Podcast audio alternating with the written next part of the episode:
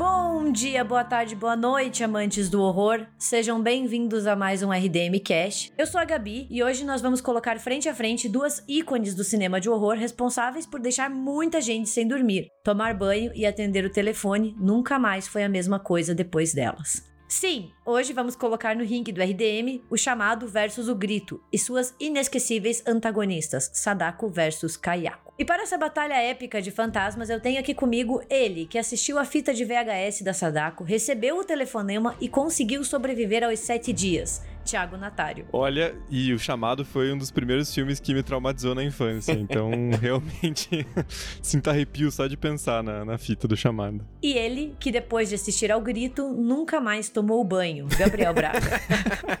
por isso que eu me dei também pra França, né? Eu ganhei a bolsa justamente por ter esse hábito compartilhado aí. Eles fizeram o Braga levantar o subaquinho antes de, de entrar e falaram: hum, pode entrar, vem aqui. One of us, one of us. Eles deram até a nacionalidade pra ele, mas eu não sou francês. É sim. Com esse cheiro você é. Fique tranquilo.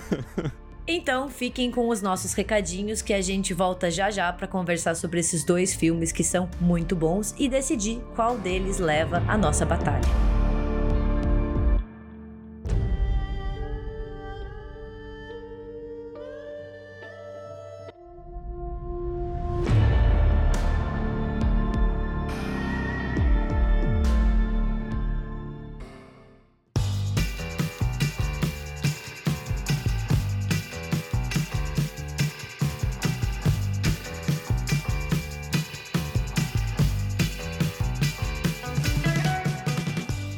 Bom, gente, o mês de outubro chegou ao fim uh, e a gente fez vários episódios especiais ao longo desse mês. Eu convido vocês a quem ainda não teve a oportunidade de escutar, conferir lá todos os episódios que foram lançados. Uh, eu sei que a gente teve uns probleminhas, né, com, com alguns agregadores, o Apple Podcasts, o Castbox, agora mais recentemente com o Google Podcasts. Mas fiquem tranquilos que eu tô tentando resolver na medida do possível, né? Eu acho que agora normalizou em quase todos os lugares, exceto o Google Google Podcasts, mas vocês podem sempre nos informar, né, via Instagram, Twitter, Facebook, ou mesmo pelo e-mail, que a gente vai corrigindo na medida do possível. Mas eu queria agradecer pela audiência de, de sempre. É, outubro foi um mês muito bom pra gente, a gente conseguiu crescer e a gente teve uma live agora mais no fim do mês sobre hereditário, que também teve um, um número bastante bom, a galera acompanhando, comentando. Então a gente queria agradecer por esse, né, por vocês terem construído esse mês especial de, de Halloween junto com a gente. E falando nisso, né, eu sempre lembro que tudo que a gente faz no RDM só é possível por conta do financiamento coletivo, né? Todo mundo que seja com 5, 15, 30, 40 reais, enfim, independente do valor, vai lá e doa um pedaço do seu suado dinheirinho pra gente todo mês. E é com isso que a gente consegue manter tudo funcionando, né? Fazer as gravações, pagar a edição, fazer lives e tudo mais. A gente tava até conversando esses dias, né? Como a gente tinha planos, a gente tem planos para 2022, de repente fazer mais uma live, fazer mais em volta da fogueira, e tudo isso depende do Apoia-se. Então,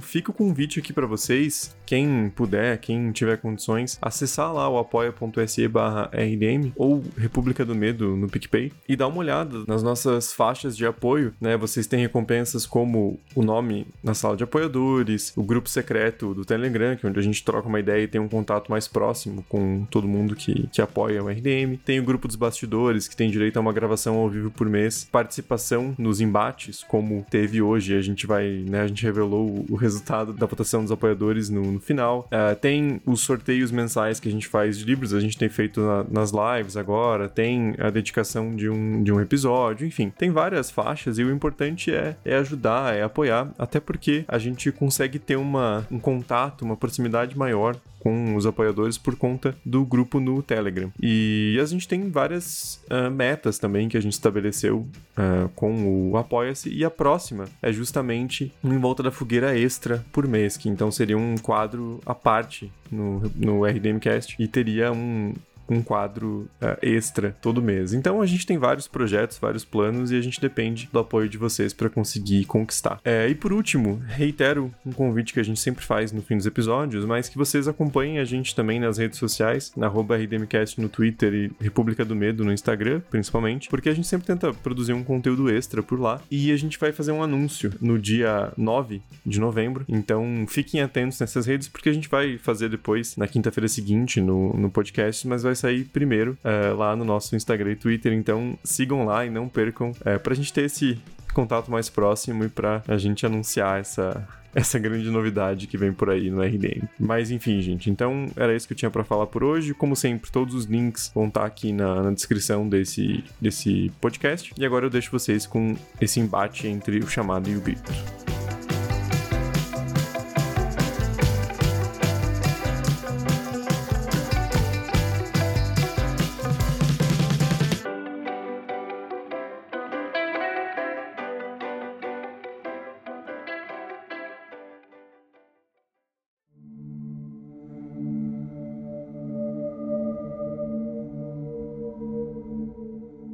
Bem, gente, o Grito e o Chamado, eles são dois filmes do Japão, né? E acho que são grandes representantes internacionais do horror japonês, que é comumente encurtado e até generalizado como J-horror. Cinema de horror japonês e o cinema japonês no geral, ele sempre circulou internacionalmente, sempre foi uma força, mas foi na década de 90 que acabou nascendo um ciclo que se tornou uma força internacional com uma série de filmes sérios, perturbadores e bastante audaciosos. E um filme chave para a internacionalização do chamado J-horror foi o chamado ou Ringo de 1998, que foi distribuído internacionalmente pela Miramax. E o chamado abriu as portas para inúmeras sequências, prequelas e é claro, remakes. Então, em 2002 a gente teve o remake do chamado, que daí abriu os portões e teve uma inundação de remakes estadunidenses de filmes japoneses. E ele foi seguido por outros, como O Grito de 2004, que é a refilmagem do Ju-On de 2002, que é o filme que a gente vai abordar aqui, e inúmeros outros, como O Pulse, que o original é de 2001, Água Negra, que o remake é de 2005, e Uma Chamada Perdida, que teve o remake de 2008.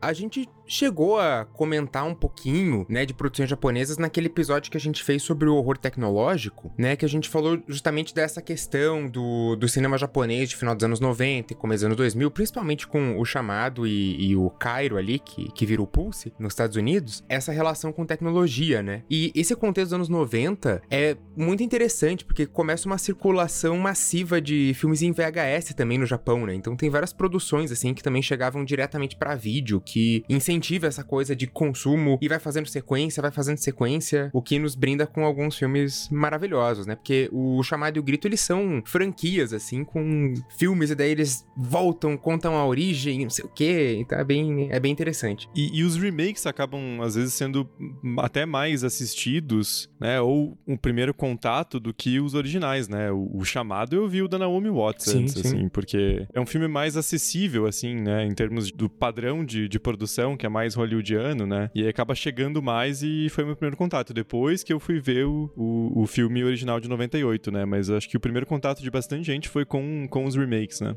É, eu acho que é um ponto positivo dos remakes, e eu acho que eles não chegam aos pés do, dos originais, tanto o chamado quanto o grito, uhum. porque eles acabam perdendo um pouco a ambientação, Sim. que é muito importante para esses filmes, e até é uma conexão mais forte com a cultura japonesa, com uma sensibilidade japonesa que nós aqui no Ocidente não temos, é uma cultura muito diferente. Pelo menos eles servem para fazer os originais circularem e despertarem a atenção, porque são dois filmes muito bons, uhum. e, e eu acabei fazendo o caminho inverso do Thiago. Eu tenho uma história muito peculiar com o chamado, porque eu lembro que eu fui na locadora e quando eu cheguei lá não tinha o chamado. Tava tudo locado, o estadunidense. Uhum. Não tinha, ele tava sem disponibilidade, a gente não sabia quando ele ia voltar. Eu falei, quer saber? Eu vou assistir o original então. Só uma, uma coisa assim, né? Mas essa experiência de locadora não é tipo streaming que você pode ver quando você quiser e quantas pessoas tiver no lançamento lá. Na locadora, o cara tinha dois DVDs, cinco fitas e ia tudo é. rapidinho, é. né? Então você tinha Exato. que pegar fila na locadora, chegar cedinho, reservar, era muito, muito louco, né? Não, sexta-feira era uma loucura. Uhum. Você tinha que chegar muito cedo para conseguir o, o, lançamento, então era disputado a tapas. Sim. E eu lembro que eu fiz uma festa do pijama com algumas amigas.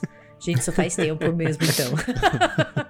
E a gente queria assistir algum filme de, de horror, a gente foi na locadora todas juntas e para nossa decepção o chamado não estava lá. Então deve ter sido por volta de quando o remake foi feito e a gente alugou o, o original, o Ringo, né? E eu lembro que eu fiquei com muito medo. Hum. Eu fiquei aterrorizada. E só depois de algum tempo eu assisti o remake estadunidense. Então é uma relação muito. É muito engraçado pensar assim como a gente ficou com tanto medo. E eu acho que o chamado foi um filme que aterrorizou uma geração. Eu não sei vocês, mas eu já recebi trote falando que eu ia morrer em sete dias. e eu achei que eu ia morrer em sete dias quando eu era mais nova. Eu recebia da minha, da minha prima, que me fez. Sacanagem. Exato. Ela me fez assistir o chamado. E aí ela esperou uma semana, desgraçada, para me ligar, fingindo que, sabe assim, tipo, é, chegou a sua hora e eu fiquei cagado de medo, porque você fica impressionado com esse tipo de coisa, né? Sim. E acho que é isso muito do que o, o filme, tanto o remake quanto o original, eles usam, né? Tipo, todo mundo tem um telefone em casa, assim, você, você pode receber aquela ligação e pode ser alguém te, te zoando ali, sabendo que você viu o, o filme, mas você, quando é mais, mais novo, você fica com um cagaço, né? Não tem, não tem jeito. Nossa, cara, todo mundo tinha alguma história de, de trauma com o chamado, que tava vendo o filme e o telefone tocou, é... ou alguém sabe que a pessoa tá assistindo e liga Liga de Sacanagem. é, é, um filme muito icônico, assim, também, dessa, desse momento de locadoras, né? Quando a gente tava no ensino fundamental, porque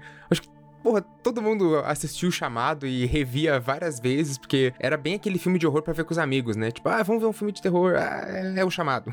é, eu cheguei a virar a televisão, na época eu tinha uma TV de tubo. Eu até virei uma a TV pro outro lado, porque eu não queria aquilo lá me olhando enquanto eu dormia, sabe? E até hoje, meu primo jura de pé junto que não foi ele que me ligou, entendeu? Meu primo tem quase 40 anos na cara e ele não, não foi ele, sabe? E minha mãe teve que me acalmar e falar que eu não ia morrer em sete dias. E eu contei, eu esperei no sétimo dia, eu tava pronta para me despedir da humanidade já. Bem, o chamado ou Ringo, né, que é essa versão original japonesa, que é o que a gente vai debater aqui, ele foi lançado em 1998 e baseado no livro homônimo do Koji Suzuki, lançado em 91. E para quem nunca assistiu, né, eu acho que ele é um filme bem conhecido, mas vale a pena recapitular. Ele vai centrar em uma fita de VHS assombrada por um fantasma chamado Sadako, né, esse espírito vingativo que sai de dentro da televisão para matar aqueles que assistiram à fita e que caíram sob a sua maldição. Aqui, nós seguimos uma repórter chamada Reiko Asakawa, que decide investigar a misteriosa morte da sua sobrinha e no processo ela descobre essa fita de vídeo que quem assiste morre após sete dias. Depois de assistir, obviamente, como toda boa personagem de filme de horror, ela se vê em uma corrida contra o tempo para salvar sua vida e o seu filho. Só quero fazer um pequeno disclaimer aqui que a gente já pede desculpa por todos os nomes japoneses que a gente pronuncia pronunciar errado nesse episódio, porque é muito difícil e nenhum de nós é fluente em japonês, então vai ser uma coisa bem aportuguesada.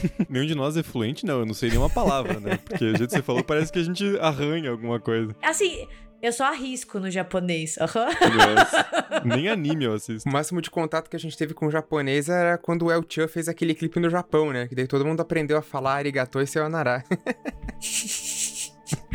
Eu gosto mais quando o Tia foi pro Egito. Essa é a mistura do Brasil com o Egito. Tem que ter charme pra dançar bonito. Ai, cara, eu não sei o que falar depois dessa. vou aproveitar pra perguntar a, a impressão de vocês, porque eu, eu já vou responder é, de primeira, a primeira vez que eu vi o chamado japonês, já faz alguns anos, eu tinha visto o, o remake primeiro, né? E daí todo mundo falou, não, porra, o original é muito melhor e tal. Mas na época de, de adolescente que eu vi, eu achei o chamado japonês tão lento, assim, então eu não consegui entender direito o filme. Sabe aquele filme que custa? Você tá vendo, você fica, velho do céu, esse filme não acaba, o negócio, eu não tô conseguindo entender onde o filme tá levando. Foi só de uma segunda vez que eu consegui aproveitar o filme, porque daí também já, já já não tava com aquela expectativa de ficar vendo jumpscare em torno de jumpscare e um CGI muito é, presente, assim, né, em, em susto e tal. Então, por isso que eu queria perguntar qual que foi a, a, experiência de vocês vendo. A Gabi compartilhou, né, a dela, mas. Eu, na verdade, não lembro muito bem, porque, cara, minha memória é muito ruim. Então, toda vez que vocês perguntam essas coisas, a primeira vez que assisti, eu nunca lembro. É, eu lembro mais do, do remake mesmo, porque eu lembro de ter visto com a minha prima. E daí aquela coisa, assim, sabe, de tipo, alguém ligar bem na hora, no meio do uhum. filme, e aí você ficar cagado de medo. Então, na verdade, eu tinha um pouco de trauma com o chamado. Eu demorei muito para reassistir depois, porque foi um dos filmes que, que me deixou muito assustado na infância assim, junto com Candyman e Chuck. Chuck também é outro grande trauma, meu. Se você cresceu nos anos 90, você precisa ter trauma do Chuck. É meio que assim a carteirinha. Mas o chamado, eu acho que ele tinha esse efeito justamente de ser algo muito próximo, né? Porque, assim, você. Racionalmente, claro que você é um, quando você é uma criança, você acha que tudo pode te matar, mas você sabe que não vai ter um boneco vivo, uhum. né? Por aí querendo te esfaquear. Agora, você recebeu uma ligação, você, né? Você olha pra sua televisão e fica procurando alguma coisa no reflexo, né? Que é uma coisa que o filme usa bastante. Então eu fiquei bastante traumatizado. Eu demorei pra, pra ver o, o chamado original, assim, coisa de três anos atrás. Mas eu lembro de ter gostado bastante, até porque já não faz muito tempo, né? E é um filme um pouco mais lento, né? Mas ele não é muito longo também. Então acho que ele tem uma, uma, uma narrativa mais, mais fácil de seguir. Eu, na verdade, até adiantando um pouco do, do que a gente vai né, discutir depois, mais pro final, mas eu acho o, o chamado de 98 mais fácil de seguir e menos lento do que o grito. Porque o Grito tem uma estrutura de, de né, meio que quase uma antologia, uhum. assim, ele vai mudando de personagens. E o chamado, como ele segue a protagonista e o, o esposo e o filho, a gente não vai arriscar falar nome, porque é melhor nem tentar. Mas enfim, eu acho que ele tem uma, uma, uma, narrativa mais, mais tranquila de seguir, assim. Eu gosto bastante do, do Ringo. Eu acho que tanto o Ringo quanto o, o Grito, né, o Ju-On, eles têm narrativas muito próprias do cinema japonês, então é por isso que os remakes, quando eles são feitos nos Estados Unidos, eles têm que ser reformulados e até a estrutura narrativa tem que ser repensada, e eles são mais lentos, com certeza, os dois, assim, se você assiste os remakes primeiro e vai pros originais, você tem esse choque, uhum. você tem esse estranhamento, mas eu arrisco dizer que a Sadako do Ringu original é mais assustadora que a Samara do chamado do remake. Uhum. Eu acho a, a atmosfera do filme do original muito mais opressiva. Eu não sei, vai dando uma coisa muito ruim. E eu não sei se é a fotografia do filme, uhum. sabe? Eu acho ele bem mais assustador do que o remake, que ao mesmo tempo usa mais de computação gráfica, ele vai mostrar mais, tem toda aquela coisa de você fazer o, o choque, né? De encontrar as pessoas mortas. O japonês, ele assusta de outra maneira. Concordo totalmente com o Gabi. Eu também acho que a, a Sadako é mais aterrorizante, né? Do, do que a Samara. A Samara tem todo esse uso do, do CGI ali, tem essa coisa que tem que dar o, o, susto e é um negócio muito rápido, então eles mudam totalmente o ritmo do filme, né? Tem bem mais susto, seja os sustos falsos, né? De, ah, vai ver o que é, daí o gato pula, a porta bate, né? Então é cheio desses sustinhos falsos, assim. É, o japonês, ele vai criando esse clima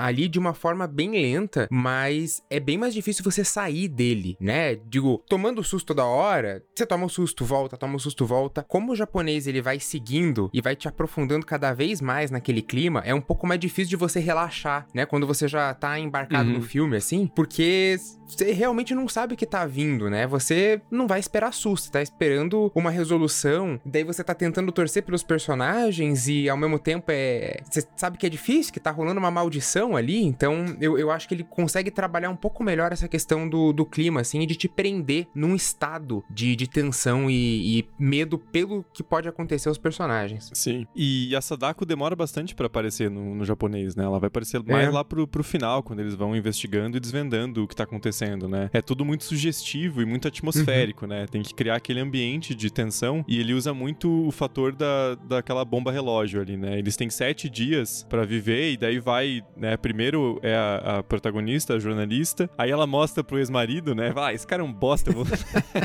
se eu morrer, leva ele junto, porque ele nem cuida do filho mesmo, ele é um pau no cu, então ninguém vai ligar muito, né? Aí depois a, a criancinha assiste, que acho que é o quando o nível de tensão vai lá pro alto, né? Sim. Porque daí você aumenta o, o risco, né, daqueles personagens. É, mas ele é bem mais sugestivo. Inclusive, a, a, cena de abertura é muito boa, né? Assim, reassistindo. É uma cena muito tensa e se você parar pra pensar, não acontece muita coisa coisa que justifique essa tensão, é mais pelo enquadramento, né? Pela atuação, é, e, e ele tem um, um, certo, uma certa claustrofobia ali, né? E também a, a forma como as duas personagens estão conversando, né? Para quem não lembra, o, o filme não começa com a personagem principal, ele começa com a sobrinha dela e elas estão conversando ali na, na sala uh, de estar e estão falando sobre, né, essa, essa história de que alguém assistiu uma fita, ah, faz uma semana já, ah, mas isso é mentira. Aí toca o telefone, as duas se, se cagam de medo e aí no fim uma delas morre mesmo, né? Então ele vai subindo a tensão e você sabe que alguma vai acontecer alguma merda no final que é inescapável, né? Ainda mais quando você tá reassistindo. Então ele já começa com, com um nível de tensão bastante bastante alto e ele vai subindo até o final do filme, né? É, o que eu acho muito legal do, do Ringo E também estendo isso ao Ju-on, né? Que eles são filmes que trazem elementos muito específicos da cultura japonesa, né? Por exemplo, a Sadako, e aqui eu peço perdão pelo meu japonês, ela é um onryo, né? Que é um fantasma que, segundo crenças e a literatura japonesa, é capaz de causar mal aos vivos em busca de vingança. E ela possui o visual tradicional desses espíritos, né? Falando assim, é a pele bem branca, o longo cabelo preto na frente do rosto, o traje branco. E a gente vê que a Kayako também tem esse mesmo mesmo visual. Uhum. Elas estão dentro desses elementos específicos de história e de lendas do Japão. Uhum. Então é muito bacana. Por isso que às vezes até causa esse certo estranhamento quando a gente vai assistir o original, porque a gente não tá situado nessa história e nessa cultura, que é bem distante da nossa, dependendo se você não tem, assim, se você não é descendente de japonês, assim, é, você não tem muito contato uhum. mesmo. E é muito, muito diferente. Então eu gosto muito como eles trazem essas coisas. E é assustador, assim, eu acho o visual tanto da Sadako quanto da Kayako, extremamente aterrorizante. Assim, as duas conseguem traumatizar você só de olhar. Uhum.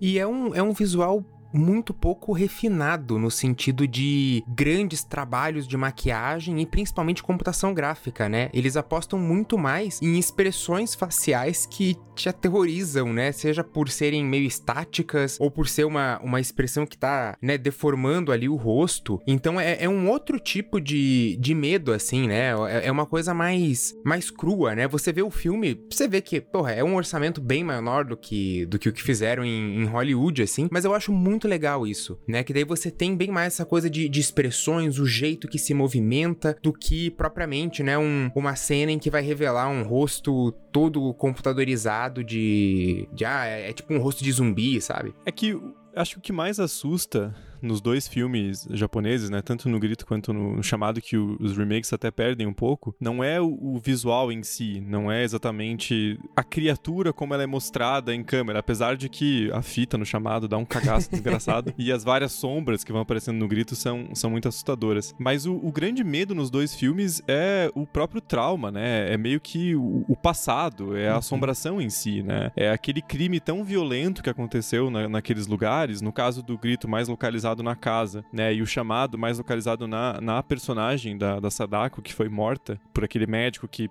a gente não sabe exatamente se era o pai dela ou não, mas que, né, pô, ela foi jogada viva num poço, assim, e até o, o, design da, da personagem, ela tá com. Ela tá sem as unhas, né? Então dá essa ideia de que ela ficou tentando escalar o poço, né? E, e para isso funcionar, é muito importante o filme se passar no Japão, né? Acho que isso é uma coisa que, que os remakes perdem muito, porque é, é, um país que foi destruído pela guerra e pouco tempo antes do, dos filmes serem feitos, né? Se a gente pensar que a Segunda Guerra acaba em, em 45 e o chamado é de 98, o grito é de 2002, é, é uma, uma ferida recente ainda, né? Ainda mais pensando que, que o Japão é, é, o único país no mundo que foi atingido por uma bomba nuclear, né? Duas, na verdade, né? E que mataram milhares de civis, né? Isso deixa uma marca muito forte na, na história coletiva do, do país, né? É, isso é uma coisa que se faz presente no, nos filmes, né? Os dois filmes, e eu acho que o horror japonês no geral, eles vão dialogar muito com esses traumas do país e com esse medo coletivo e com essas mudanças. É muito significativo como vários filmes japoneses e o Ringo é um deles, tem no centro uma mãe solo, uhum. né? Uma mãe divorciada, uma mãe que tá cuidando do filho solo, é, o que dialoga bastante com o medo da perda e é da remodelação da estrutura familiar tradicional do Japão, que nos anos 90 sofreu uma mudança muito grande. Então a gente tem isso no, no Ringo, a gente tem isso no Água Negra, no original e no remake, né? Então, assim, trabalha muito com esse medo coletivo de que a estrutura tradicional de um país que já foi muito imponente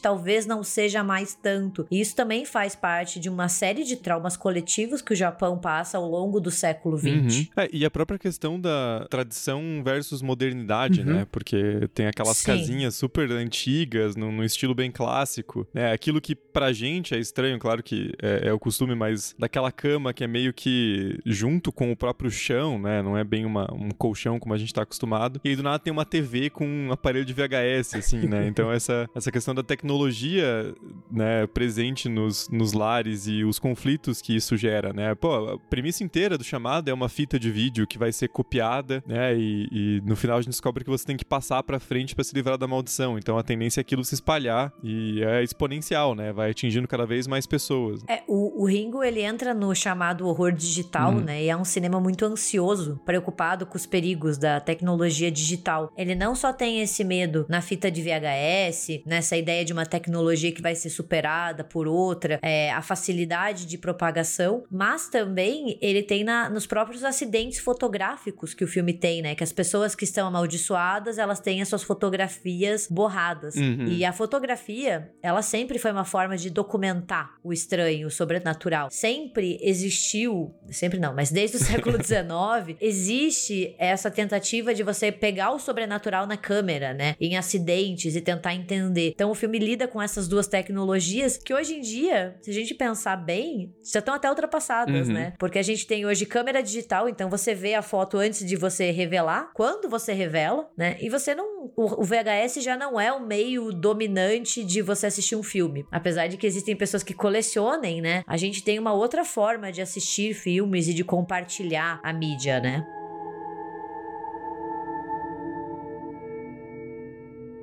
O chamado, acho que uma característica muito forte do filme é justamente a investigação que, que é feita, né? Que, pô, é, toma ali a, a maior parte de tela, eles tentando investigar da onde que vem a fita, até descobrir toda a história da Sadako. E, de vez em quando, a gente vê algumas pessoas dizendo que não, não curtem muito o final, a forma como o filme termina, porque seria como se, ai, ficou o filme inteiro uma investigação para eles irem lá, acharem o poço, resolverem entre aspas a, as coisas e não resolver de muita coisa, porque ela continua agindo. É, a Gabi falou, né, dessa temática aí dos espíritos é, vingativos, de uma forma geral, assim, no cinema japonês, você não se livra deles, né? Porque quando a gente vê alguns filmes ocidentais de maldição e tal, geralmente, ah, você vai e enterra os ossos em tal lugar, acha o culpado de quem matou esse espírito e as coisas mais ou menos que se resolvem, né? O espírito tá mais avisando alguma coisa. E esses espíritos vingativos japoneses, eles querem realmente fazer o mal e eles se contentam com alguns joguinhos, né? Com algumas regras. Então, todas as regras ali da fita, o grito também vai ter as suas regras ali de como ser amaldiçoado, só que não tem regra para você. O, o chamado até tem, mais ou menos, né? Mas não tem uma regra muito clara de como que você deixa de ser amaldiçoado chamado. Porque uhum. o chamado tem um escape ali, mas é o único, né? Se você não fizer, não, não tem jeito. Você pode ir lá no post, você pode tentar o que quiser, a Samara vai continuar te perseguindo. Eu não acho que seja inútil a investigação, sabe? Eu não acho que fique, ai, porra, teve tudo isso para no final não dar certo. Não, eu, eu gosto da investigação e eu gosto ainda mais que no final ela continua atacando. Sim, sim. Eu acho que essa coisa do desfecho, ele é muito uhum. cinema hollywoodiano. Cinema japonês não tem essa necessidade por porque o público japonês não precisa disso. Ele não precisa entregar para o público algo que ele não quer. E nós, assim, até nós brasileiros que somos muito moldados pelo cinema estadunidense, a gente uhum. sente falta de um desfecho, de um ciclo que, que se fecha, né? De uma resolução ou de uma explicação, né? Por que que essa Mara ou a Sadako faz isso? A gente precisa, porque é o molde de narrativa cinematográfica com a qual a gente está acostumado. né? não tem nada a ver com ser inteligente ou com ser burro, entender de cinema ou não é como a gente é muito moldado, influenciado por um tipo de cinema e acaba virando o que a gente conhece. Então a gente sente falta. Você fica assim, pô, eu queria um pouquinho mais de explicação. Uhum. E os filmes japoneses, eles não precisam, porque como o Braga falou, o fantasma, ele não quer uma resolução, sabe? A, a Sadako, a Kayako, elas não querem descansar, elas querem se vingar. então é muito diferente. É, é uma coisa que transcende, né? Eu não quero a tua piedade, eu não quero a tua ajuda. Eu só tenho uma raiva dentro de mim e eu quero expressar e efetuar a minha vingança que eu não pude fazer quando eu tava viva. É, e qual que é a resolução pra morte, né? É muito forçado esse é, tipo é. De, de, final, assim, que dá uma super explicação. Até porque, pensando na, naquela questão que a gente comentou do trauma coletivo, né? Não tem uma solução para isso. É algo que tá lá e tem que lidar, assim. É, e, e, o, e o Japão, sem entrar muito, assim, em questão política, né? Porque não é nossa não é objetivo, mas o Japão tem uma coisa bastante complexa, que é o, o país que destruiu o Japão na Segunda Guerra, que foi responsável pelos ataques é, das bombas atômicas é o país que fornece o exército para proteger o solo japonês. Assim, o Japão tem uma limitação de, de, de, forças armadas e tecnologia e depende muito das bases dos Estados Unidos, né? Então é uma coisa que não, não, não tem solução mesmo, né? É algo que tá lá e é um trauma coletivo, assim. Então acho que os filmes representam muito isso, mas dá pra gente entender como o Ringo ele pode decepcionar um pouco as pessoas com aquele final em aberto, é. né? Porque é totalmente em aberto. Uhum. O ex-marido morre e aí ela descobre que, que tem que copiar a fita. E aquela cena, inclusive, que ela olha na, na televisão e vê o reflexo dele apontando pra bolsa, é muito sinistra, né? Assim, é uma cena muito rápida, é. mas é uma imagem tão foda que fica marcada ali na, na retina, né? E, e aí ela descobre isso, mas o filme acaba quando ela tá para tomar a decisão, né? O que, que ela vai fazer, para quem ela vai mostrar para salvar o filho, né? Então fica nesse total em aberto, assim, a gente não sabe qual vai ser a decisão dela. E isso é ótimo, né? Só pra cortar um pouquinho, só fazer uma indicação rápida. Tek Tek é um outro filme também de espírito vingativo japonês que o final ele tem também essa, entre aspas, decepção de, de um desfecho e é um filme muito legal, fica a dica. Eu acho muito interessante o dilema que o Ringo coloca, que é até onde você vai para se salvar, até onde você vai para salvar quem você ama. Isso significa colocar outras pessoas em risco? Uhum. Isso significa fazer com que a maldição se dissemine? Porque eu acho que aí é uma grande diferença entre os dois filmes, que o grito, ele tá muito concentrado. Sim. A maldição da Kayako tá ali naquela casa, né? uhum. né? Para você ser atingido, você tem que entrar na casa. Então você consegue conter, né? Fazer uma certa distância com o Ringo, com a Sadako, não tem muito isso, assim. Porque se, se alguém passar para você a fita e você assistir, você tem o pepino nas mãos. É, eu, o que, que eu vou fazer? Eu passo para frente, eu não passo? Me lembra, claro, com as devidas proporções e alterações, um pouco do dilema moral do corrente do mal. Sim, uhum. sim. Né? Até onde você vai? Você vai colocar alguém que você não conhece em risco para você conseguir viver? E não tem uma resposta uhum. para isso, assim. O filme não oferece, ele deixa em aberto e você que lide com essa questão. E, e, é justamente isso, né? Porque o, o, grito ele tem essa questão do local, né? É a casa. E aí você não vai pro Japão para ver a casa, então você tá seguro, né? Não ser o remake, daí eles põem um monte de, de, de americano indo para lá, né? Porque tem que ter, é. tem que ter estadunidense no filme. Mas no japonês não, né? É, e no, no, no Ringo, não. E é louco pensar, né? Que o filme saiu em 98. Então você que tava assistindo o filme, tava assistindo o filme via fita. E aí você até fica pensando assim, é. assim, tipo, será que isso significa que em sete dias eu também vou morrer? porque tinha essa é, metalinguagem também, né? E, e, é uma coisa que, claro, hoje em dia você utiliza de forma diferente, não vai ser uma fita de VHS, porque né, isso nem existe mais. Mas lembra até um pouco o host, né? É, aquele filme que era uma, uma chamada de, de Zoom, bem no momento que a gente estava, todo mundo, né, tendo aula, dando aula e falando com os amigos por, por chamada. E aí você sente aquilo é, é, muito fácil identificar e sentir medo daquilo, porque é o que pode te atingir, né? Alguém pode ter feito uma cópia daquela, daquela fita e te entregado. Você tá vendo o filme, né? Então acho que esse, esse medo é muito elevado, uhum. né? Você falou agora do, do VHS. Eles tentaram dar uma, uma atualizada no o chamado 3 hollywoodiano mas ficou bem, bem ruimzinho. Tenebroso. Nossa, a Samara, ela fica viral, assim, tipo, ela vira uma super estrela da internet, assim. Eu ia comentar isso agora, como eles tentaram repaginar a franquia e parece é. que não tem o mesmo impacto. Uhum. Por mais que o VHS seja uma coisa, entre aspas, ultrapassada, parece que causa mais medo pensar na fita do que pensar que você pode assistir o vídeo no YouTube, uhum. entendeu? Eu não sei. Não sei se também a gente já tá uma geração mais velha e daí isso não assusta assusta mais tanto a gente quanto deveria, porque como quando nós éramos crianças o VHS assustava, então quem sabe hoje você falar para uma criança que o filme da Netflix é assombrado vai assustar ela também? Pode ser um conflito de gerações aí. É que acho que tem uma questão do, do aspecto físico também, né? De existir uma fita. E o próprio design do, do, do filme, ele faz a fita ser, ser bastante peculiar, né? O, o que tá acontecendo dentro dela é bem sinistro, né? E ele usa o fato de ser uma fita, porque daí dá pra... É, fica umas coisas que não dá pra ver em alta definição, uhum. dá aquele zoom infinito para enxergar lá o fundo, né? Então você fica se perguntando o que tá acontecendo ali. E você tem que ir lá e fazer uma cópia da fita, né? Imagina se, se o filme fosse, fosse querer se atualizar e aí pra você se livrar da maldição é você dar um RT na parada. não, tem, não, é o mesmo impacto de você ir lá e fazer uma cópia da fita, né? E aí também a própria questão da, da as TVs de tubo, elas tinham um reflexo mais, mais visível, assim, Sim. né? Assustava um pouco mais, você enxergava mais coisa nelas, né? E aí você, aquela coisa de você parar o VHS e ficar olhando ali e ir perto, porque a imagem era uma porcaria. Então, é o tipo de coisa que não, não tem muito como, como atualizar, né? Sempre fica tosco. E o Ringo virou uma franquia enorme, né? Não só de filmes, mas nós temos é, livros, mangá, tem o remake coreano para quem quiser assistir, tem os remakes estadunidenses, né? Só a franquia japonesa é enorme, né? Só a timeline japonesa é algo que é difícil de acompanhar, porque tem muita, muita coisa. Os filmes japoneses, eles têm várias linhas do tempo, então, assim, você também tem que atentar. Tem a linha do tempo do Hideo Nakata, que é o, o cara que criou, né, os filmes, que daí tem o Ringo Zero, que é de 2000, que é uma prequela, que eu lembro que eu assisti e eu fiquei me borrando de medo com aquela Samara grandona, assim. Gente, eu fiquei traumatizada. Eu assisti quando era criança. Daí tem o Ringu de 98, o Ringu 2 de 99. Tem a Sadako, que é um filme de 2019. Daí tem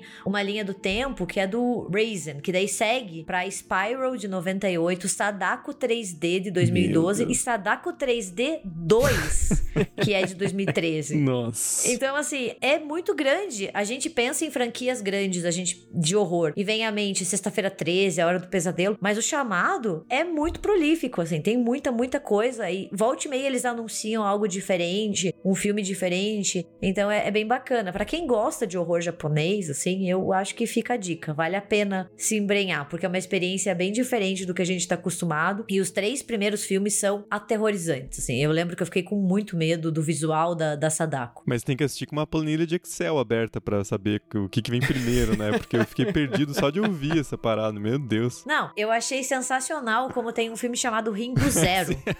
A gente não tem isso, entendeu? Tipo, você tem Ringo 3, o início, uhum. sabe? Sei lá, o Massacre da Serra Elétrica, o início. Não, esse é o Ringo Zero. e ele volta, na, na linha do tempo, ele é o primeiro, uhum. né? Ele vai voltar pra, pra Sadako viva e ele vai contar um pouco da história dela. Você até tem uma aproximação com, com a personagem, você sente mais pena, se coloca no lugar dela. Mas é uma viagem, assim. Eu acho uma viagem muito legal. Eu lembro quando eu assisti pela primeira vez, eu fiquei fascinada, ao mesmo tempo aterrorizada. Mas fica a recomendação. Se não gostar, também não me xingue depois, tá? Cada um com a sua consciência.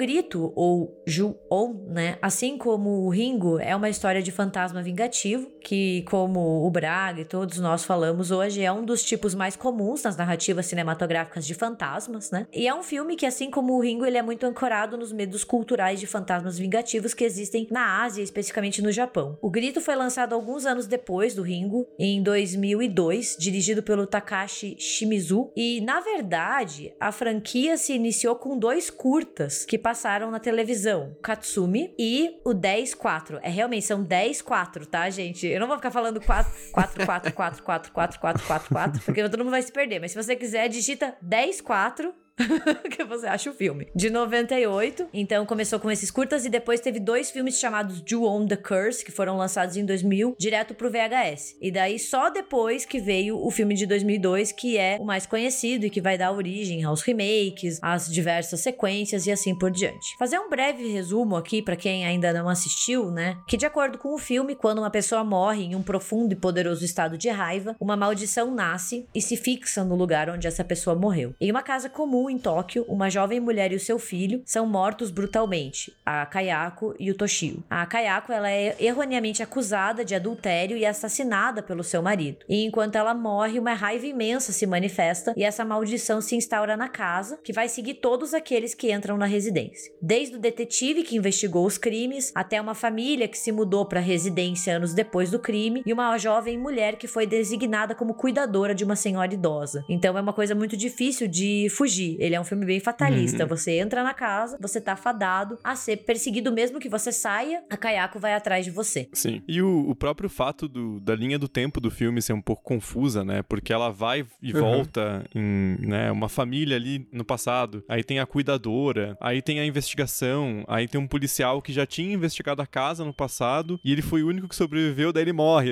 Mano, não importa quanto tempo demore, a Kayako vai te alcançar, né? Então, a própria estrutura do filme de não seguir só um protagonista, né? Ou mesmo um grupo de protagonistas, ele acompanha várias pessoas ao longo de tempos diferentes que viveram naquela casa ou que foram cuidar de alguém naquela casa. E todas essas pessoas aos poucos vão morrendo, né? Então, isso cria, como a Gabi falou, esse, esse ar fatalista, né? Porque a maldição é imparável, uma hora ela vai te alcançar e não tem o que fazer depois disso, né? Porque pode demorar o quanto tempo for, mas você vai ser mais uma vítima daquela, né, daquela sequência de pessoas que foram pegas pela Kayako. Eu acho que essa estrutura de pequenas histórias que se entrelaçam é muito bem utilizada e eu acho que ela combina muito bem com essa com esse clima fatalista, né? Porque se fosse uma história só, fica assim, uma, uma coisa mais lenta, parece que fica faltando coisa, mas quando você joga, né, várias histórias, você consegue trabalhar melhor que não, não, não tem saída. Não importa quem estiver passando ali, nem que seja uma adolescente que vai uhum. fazer uma brincadeira de entrar na casa mal assombrada, ou que seja o cara que investigou. A pessoa não precisa ter feito nada de ruim, né? É só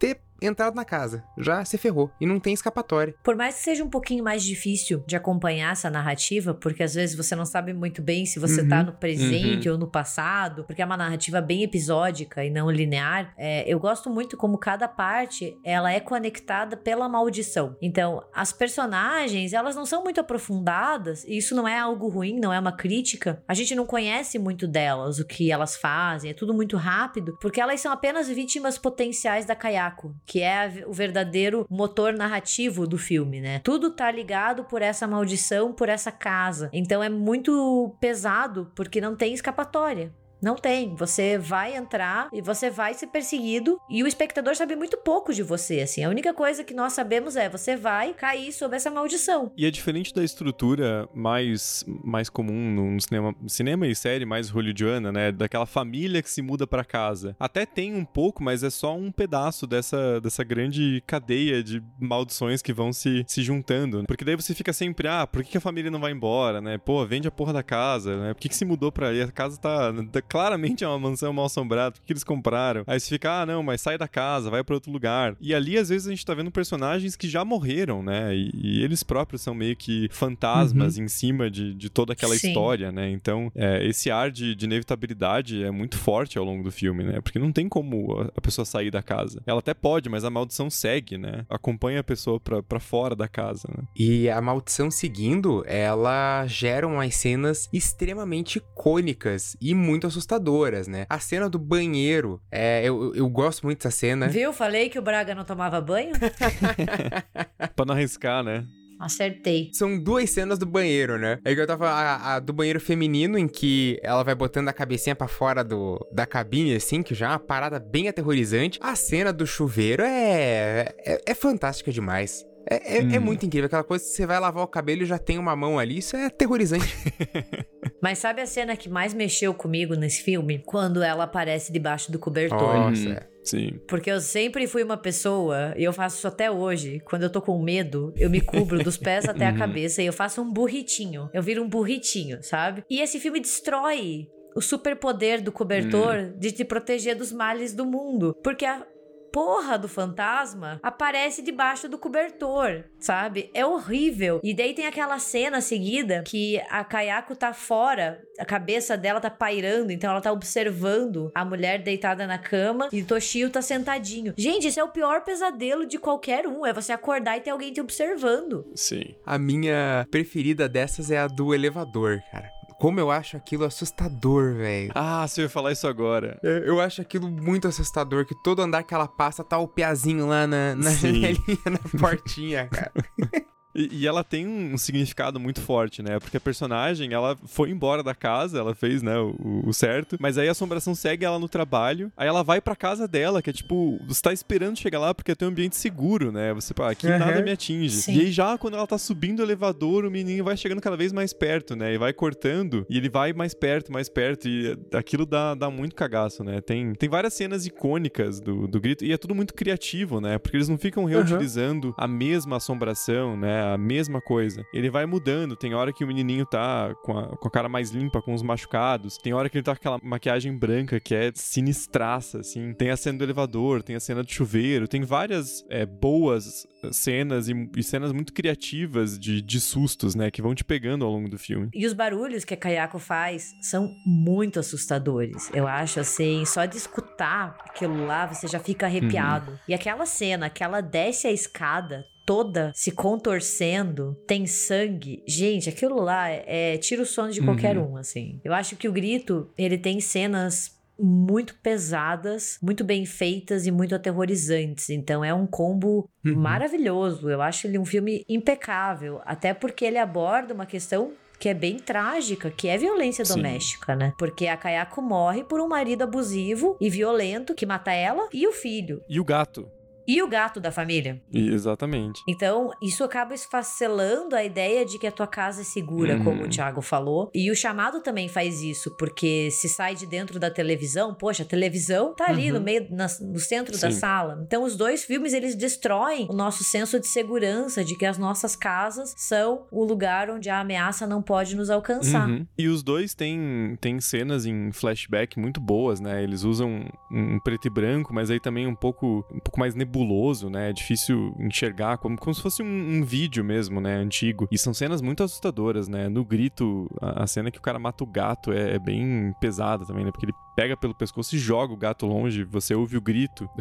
sem, sem trocadilho, mas você ouve o, o choro do gato e você ouve mais vezes, né? Então é tudo muito aterrorizante, assim. Só, assim, para mim, e acho que foi uma questão também que fazia bastante tempo que eu não assistia o, o grito especificamente, o, o, chamado tinha visto mais recente. Mas para mim, o, a montagem episódica tornou o filme um pouquinho difícil de, de me engajar, assim. Eu assisti com, com um pouco mais de frieza, assim, sabe? Porque daí você não tem um, um personagem para seguir, e é, e é culpa nossa, porque a gente tá muito acostumado com um padrão de cinema muito estadunidense, né? E daí a gente vê um, um filme fora desse eixo e a gente fica querendo um protagonista, querendo alguém mais próximo ali, que é o que o remake faz, né? Ele pega a personagem da, da Sarah Michelle Gellar e fala: Ó, está aqui a sua protagonista, aproveite, né? Ele dá uma linha mais, mais coesa, assim, né? Mais fácil acompanhar o filme. É, e o remake ele é feito pelo mesmo diretor, uhum. ao uma diferença assim de dois anos, um ano entre filmagens, né? E, e o remake ele conta essencialmente a mesma história, inclusive ele utiliza muitas das mesmas locações uhum. em Tóquio. E daí que a gente vê essa diferença, né? De como as sensibilidades e os medos dos públicos são diferentes. Eu acho que o remake do Grito e o original são belos exemplos disso, porque no original tem muita coisa que não precisa ser explicada, uhum. sabe? Essa ideia do fantasma, do fantasma vingativo. Uhum. O filme não perde tempo esmiuçando mas no remake ele precisa fazer, porque ele tá direcionado para um público estadunidense. Uhum. E daí acaba casando até com o que o Thiago falou, que ele vai optar por uma história mais linear, mais coerente, com uma protagonista. Daí aqui, quase todas as vítimas da Kayako são estadunidenses, estrangeiros, uhum. né? O público estadunidense, ele exige uma resolução, né? Sim. Uma resposta, uma causalidade, então o remake entrega isso. E eu acho isso muito interessante porque permite a gente analisar o que a gente chama de sociofobias, é, que são muito importantes pra gente vê se um filme ele vai dar liga ou não com um determinado público, né? Principalmente um filme de horror, porque essa necessidade de dialogar com o medo coletivo. E o medo coletivo do público japonês é muito diferente do medo coletivo do público estadunidense. E os nossos medos, eles mudam, não de acordo com o tempo, mas de acordo com a cultura. Uhum. E a gente tem esses exemplos bem nítidos nesses dois filmes, de como às vezes você tem que reformular um pouco a tua estrutura, ou o teu argumento, para que o público que tá assistindo tenha medo, né? Uhum. E não fique assim, ah, isso aqui não faz, ou não faz sentido. Porque se você pega muito essa história do espírito vingativo, ou até essa relação que os japoneses têm com a morte, que é uma relação muito diferente que o ocidente tem, e você não explica pro público ocidental, ele não vai uhum. entender. Uhum. E daí o filme perde um pouco da sua força. Não, o, o remake faz parecer que o,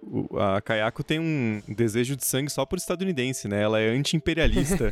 Malditos Yankees. E só tem estadunidense no Japão. Meu Deus do é céu. É justamente por isso que ela tá atacando eles, né? Ela tá tipo, malditos Yankees. destruíram o país, né? Mas é bem interessante a gente observar isso, né? Porque o, o, o remake ele conecta tudo de uma maneira muito amarradinha, Sim. né? Ele faz com que o cara que se suicida no começo do filme, lá, o professor, ele foi o cara por quem a mulher se apaixonou, que aí levou o marido a assassinar ela junto com o filho, que aí se conecta com o, a família que se mudou para lá, que também é estadunidense, que é muito esquisito, né? O cara recebe uma oferta de emprego, ele se muda com a esposa, leva a mãe e a irmã dele tá lá já, tipo. assim, o quê?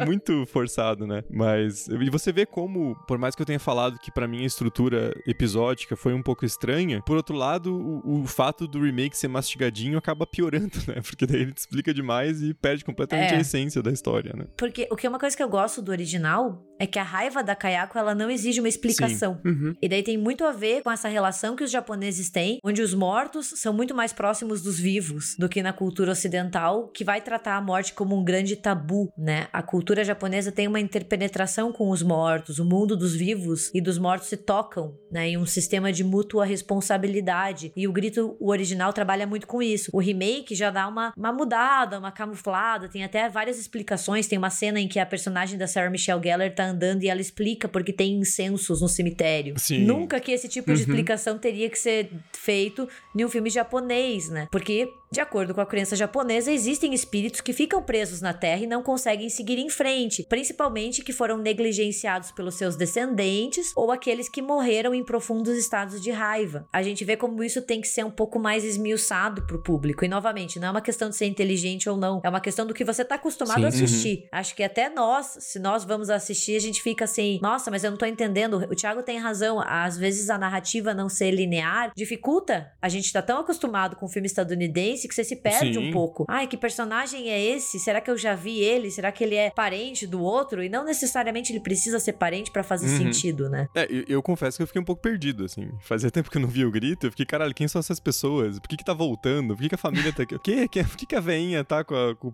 com a irmã? E o que que aquela mina no começo tem a ver? Por que que ela é voluntária no centro? Você fica assim, né? O que está acontecendo, né? E talvez até o fato de, de os atores não serem é, conhecidos pra gente, né? Porque você vê a Sarah Michelle Gellar e fala, ah, ok, vou acompanhar ela o resto do sim, filme, né? sim. né? Você vê o, o, irmão do Sam Raimi lá, porque o filme foi produzido por ele, você também fala, ah, ok, sei quem é, né? Então tem um pouco dessa, dessa facilidade, né? Mas é o que a gente falou, daí acaba por dar uma, uma certa estragada no filme, né? Porque daí fica demais, assim. É, ele não te dá aquela ajudazinha, né, do um mês antes, duas horas depois. sabe que sempre tem filme Hollywood assim, ele, ele espera que você vai entender, porque ele vai te dar umas pistas e tal. Mas no começo também, aquela a parte do policial, eu tava, tá, acho que então deve ter passado alguns anos. Daí não, na verdade, tá uns anos do passado. É. Porque uhum. depois a menina vai aparecer adulta. E daí ela tá na timeline normal. Então você vai ajeitando a linha do tempo ao longo do filme, né? Não é aquela coisa que você já sabe onde você tá e você segue com segurança ao longo do filme, né? Ele vai te uhum. apresentando aos poucos e você vai montando ali na tua cabeça enquanto você tá vendo o filme. E acho que é uma grande diferença até dos dois filmes que a gente tá comparando, né? Do Grito e do Chamado de 98, o Ringo. Porque o Ringo explica bastante, né? Ele até coloca sim, sim. lá, ah, 12 de setembro, 13 de setembro. Ele vai mostrando a passagem do tempo, porque a protagonista tem sete dias para viver, né? Então, ele é um filme um pouco mais, é, mais explicativo, né? E, e ele faz umas referências também, é, não sei se é uma inspiração consideração ou não, mas o próprio fato de existir um poço e de que eles terem que cavar o, o poço me lembrou The Changeling, que a gente comentou no, uhum, no episódio sim. sobre filme de horror fora dos Estados Unidos, que tem esse, esse mecanismo também, né? De você entrar na casa e ter um poço meio escondido ali que né, foi utilizado para se livrar de um corpo e a pessoa ter que entrar lá e, e escavar e tal. E a própria questão com o vídeo, com o VHS, lembra um pouco do Videodrome também, né? Então é um filme um pouco mais, mais fácil de, de seguir, né? O, o grito você pode ficar meio perdido. É que o tempo, a, a, contagem do tempo, ela é muito importante no, no Ringo. Sim. Porque são sete dias. Você precisa situar o espectador em qual dia a nossa protagonista uhum. tá. E no grito, eu acho que a ideia é que o tempo, ele não importa. Porque podem se passar anos e anos e a Kayako e o Toshio, eles vão estar tá ali naquela casa e aquela maldição vai continuar e se perpetuar para toda a eternidade. Sim. Então,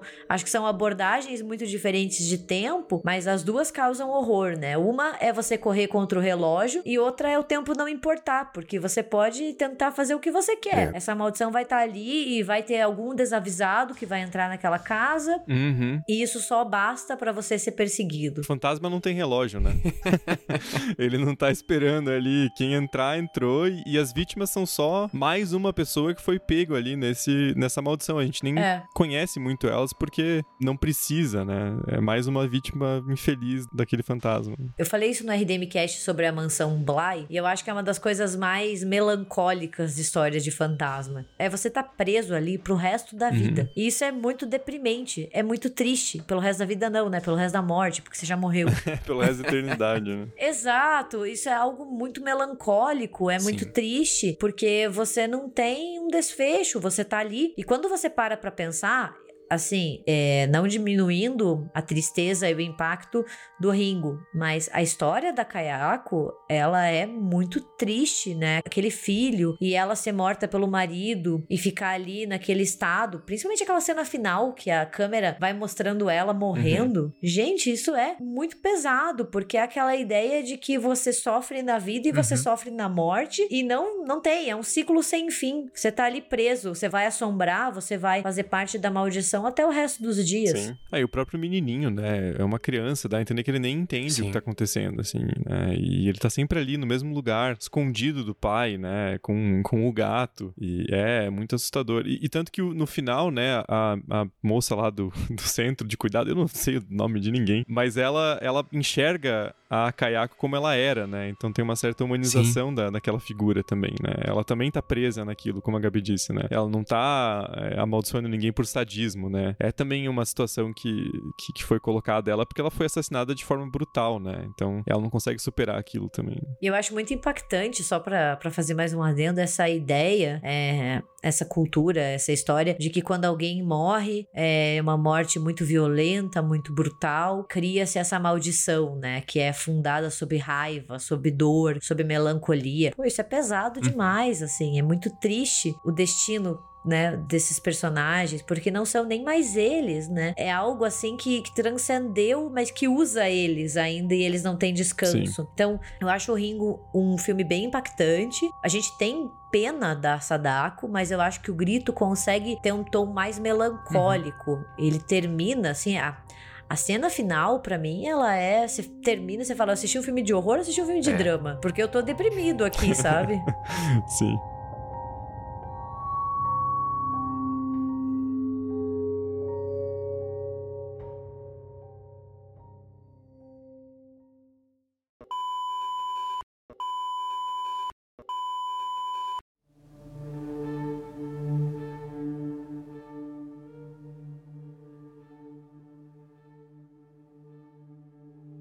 Bem, nós temos dois, dois não, né? Duas gigantes do cinema de horror. E antes da gente fazer aqui as nossas considerações finais para ver quem ganha o RDM Cast de hoje, é, eu quero só dar uma dica para quem quiser literalmente ver a Sadako caindo na porrada com a Kayako. É, não se preocupe que existe um filme chamado O Chamado versus o Grito, que é um filme de 2016, onde as duas se encontram e elas brigam.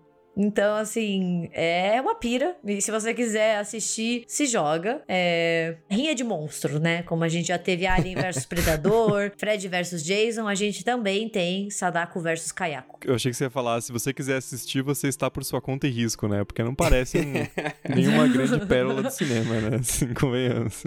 Sabe que eu acho, ele, eu assisti faz algum tempo, é, ele estava disponível no streaming. É, ele é japonês, então ele faz muitas referências a outros filmes da linha temporal que não são tão hum. populares aqui. Então ele é um pouco difícil, às vezes, da gente se situar. Principalmente se a gente assistir só o primeiro Ringo e vai para esse, você fica um pouco perdido. Uhum. E ele tem algumas peculiaridades bem do cinema japonês, assim, essa, essa narrativa que a gente tem, sei lá, tem uma menininha que é um super prodígio, é bem coisa de mangá e anime. Então ele tem essas coisas. Para quem gosta, é um filme divertido. Não sei se eu vou me arriscar a falar algo sobre ele para depois não, não receber um hate gratuito. Mas fica a recomendação. Eu tô é muito curioso. Alguém assiste a fita na, na casa do grito? É resumindo, assim, demora bastante para elas se encontrarem, para elas caírem na porrada. Mas alguém tem uma ideia de fazer isso porque precisa fugir da maldição. e quem melhor do que dar uma porrada do que a caiaco. Então, assim, é mais ou menos isso. Muito bom. Mas enfim, Braga, faça suas considerações e diga qual é o seu favorito. Vamos lá. E vai passar um desodorante. Dá pra sentir o cheiro daqui. Vou, vou, ficar de braço abaixado aqui enquanto eu, eu faço a, a minha fala final. Cara, são dois filmes icônicos assim, mas vamos lá. O chamado, eu acho ainda que ele tem uma estrutura um pouquinho lenta, embora não seja um filme longo em duração, mas eu acho ainda que ele é um pouquinho lento nessa parte da investigação e tal. É, embora eu goste muito de, de como termina. O grito, eu concordo que ele fica é, confuso. Agora eu também revi, e mesmo já tendo visto antes, eu também fiquei confuso. é difícil se achar no meio. Mas eu, eu fico com o grito. Eu acho que ele conversa um pouco mais, assim, comigo, com, com o estilo que eu gosto de, de cinema, pelas suas cenas icônicas e principalmente por essa coisa fatalista de você não ter o que fazer. Então, sei lá, um dia você entrega o jornal ali na casa, você se ferrou, você tá amaldiçoado. então, eu, eu gosto bastante dessa, dessa estrutura fatalista, então o meu voto fica com o grito. Ninguém mais entrega jornal, Braga. Esse risco ninguém corre. Porque morreu todo mundo, né? Ficam entregando jornal em casa amaldiçoada. Crise de entregadores de jornal no Japão. Mas, gente, só uma adendo. Vocês acreditam que eu já sonhei uma vez que eu tava dentro da casa do grito? Caralho. E eu pensava no sonho consciente: caralho, o que eu tô fazendo aqui? Meu Deus, como que eu vim parar aqui? Eu sabia que eu não devia ter entrado. Então, esse filme mexe muito essa coisa de entrou, se fudeu, é, é muito aterrorizante. Mas, antes de eu dar a minha opinião, eu quero saber, Thiago, faça suas considerações finais e explique para os nossos ouvintes qual é o seu favorito e por quê. Queria dizer que eu vou divergir, viu, Braga, caro colega. É. eu acho que o, o, Grito, ele tem cenas isoladas mais impactantes. Então, acho que um compiladão de, de cenas do, do Grito seria muito melhor, porque ele tem esse, esse impacto das várias aparições e elas são muito criativas, né? Tem cenas muito memoráveis, como a cena do chuveiro, que, pô, quem não viu em Todo Mundo em Pânico, né? Assim, é.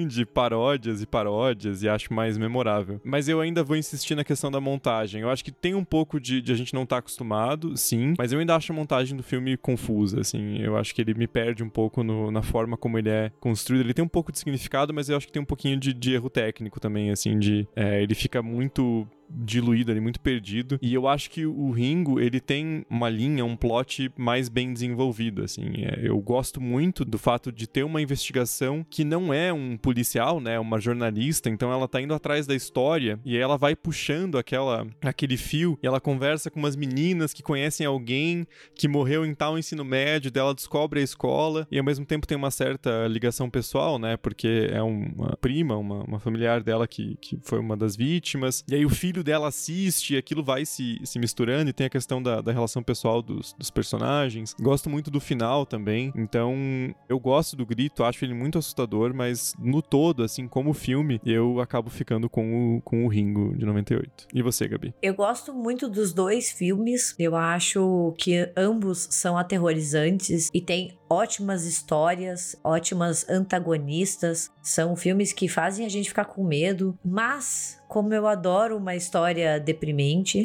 eu adorei a Mansão Bly, então eu sou suspeita hum. para falar. Adoro aquele filme que deixa a gente deprê. Eu fico com o grito, eu, ele mexe muito comigo, assim. Ele termina, eu fico muito impactada. Eu sinto um pouco da dor da Kayako, uhum. sabe? É, é, muito estranho. A personagem fala comigo porque é um destino muito trágico, muito triste. Então, eu fico com o grito por isso, porque eu acho que ele consegue equilibrar o horror com o drama de uma maneira muito bonita, entre aspas, assim, porque ele mostra essa fatalidade, essa tristeza da vida eterna e das maldições. É, e também porque tem algumas das cenas mais bizarras, uhum. barra, fiquei com muito medo, destruiu o meu cobertorzinho protetor de espíritos malignos, sabe? Mas eu acho que os dois filmes são muito bons, assim, e, e, é muito difícil colocar dois filmes tão sensacionais lado a lado, porque a gente sente que a gente tá traindo o outro, né? Mas eu fico com o grito.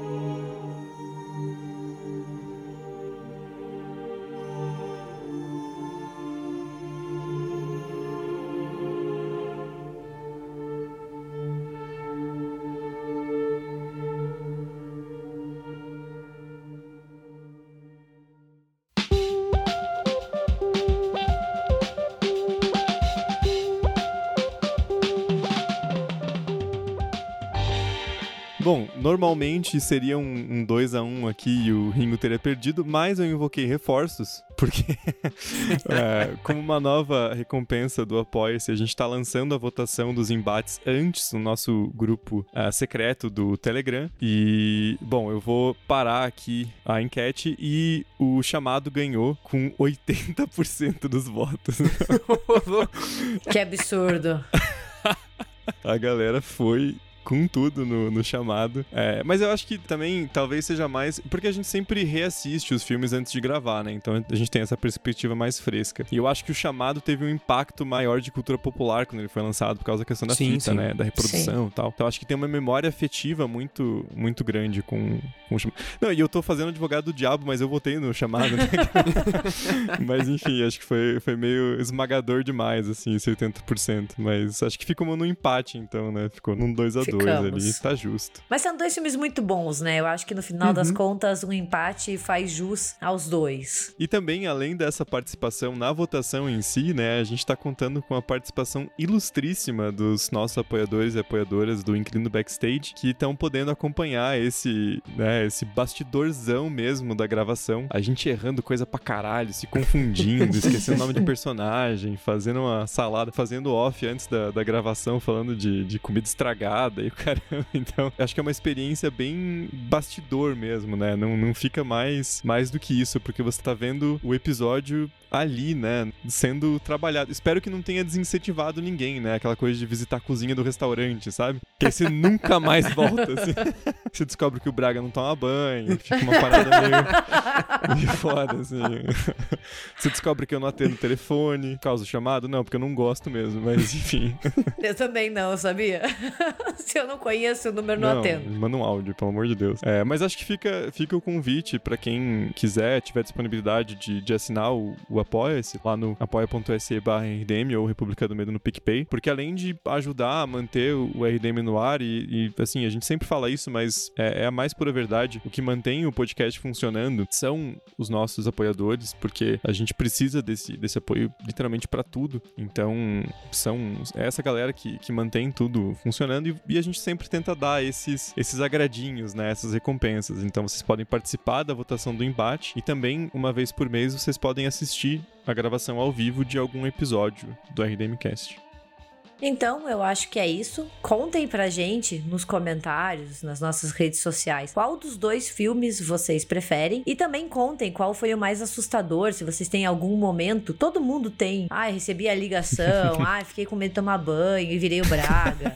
ah, sabe? Coisas assim. Então, é, vocês podem nos seguir no Twitter, nós estamos como RDMcast, no Instagram como República do Medo, no Facebook República do Medo. E também sempre dá para entrar no nosso site, que é o republicadomedo.com.br ou enviar um e-mail para contato@republicadomedo.com.br. É, eu gostei que a gente fez o Braga pagar o intercâmbio dele, né? Assim, ninguém tá conseguindo mais fazer sanduíche, o Braga foi pra França, a gente falou, então você é fedido, você não toma banho igual o francês. Não, e sabe, Thiago, eu acho que a gente tem propriedade, porque a gente conhece o Braga pessoalmente, então a gente pode dizer que ele é fedido mesmo. que sacanagem. Tá. Estou pagando o intercâmbio com humilhação pública. O Braga é aquele amigo que você abaixa o nariz, assim, quando ele tá do teu lado, você fica assim. "Hum, Venceu o desodorante. Daí depois eu vou ter aqui um sentimento de raiva, eu vou virar uma maldição. As pessoas não sabem por quê.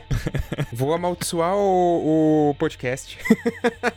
Todo mundo que ouvir vai, eu vou puxar o pé. Aí você tem que compartilhar o RDMcast, mostrar pra todo mundo da sua família e amigos pra não ser atingido pela maldição do Braga. Vamos fazer viralizar essa parada.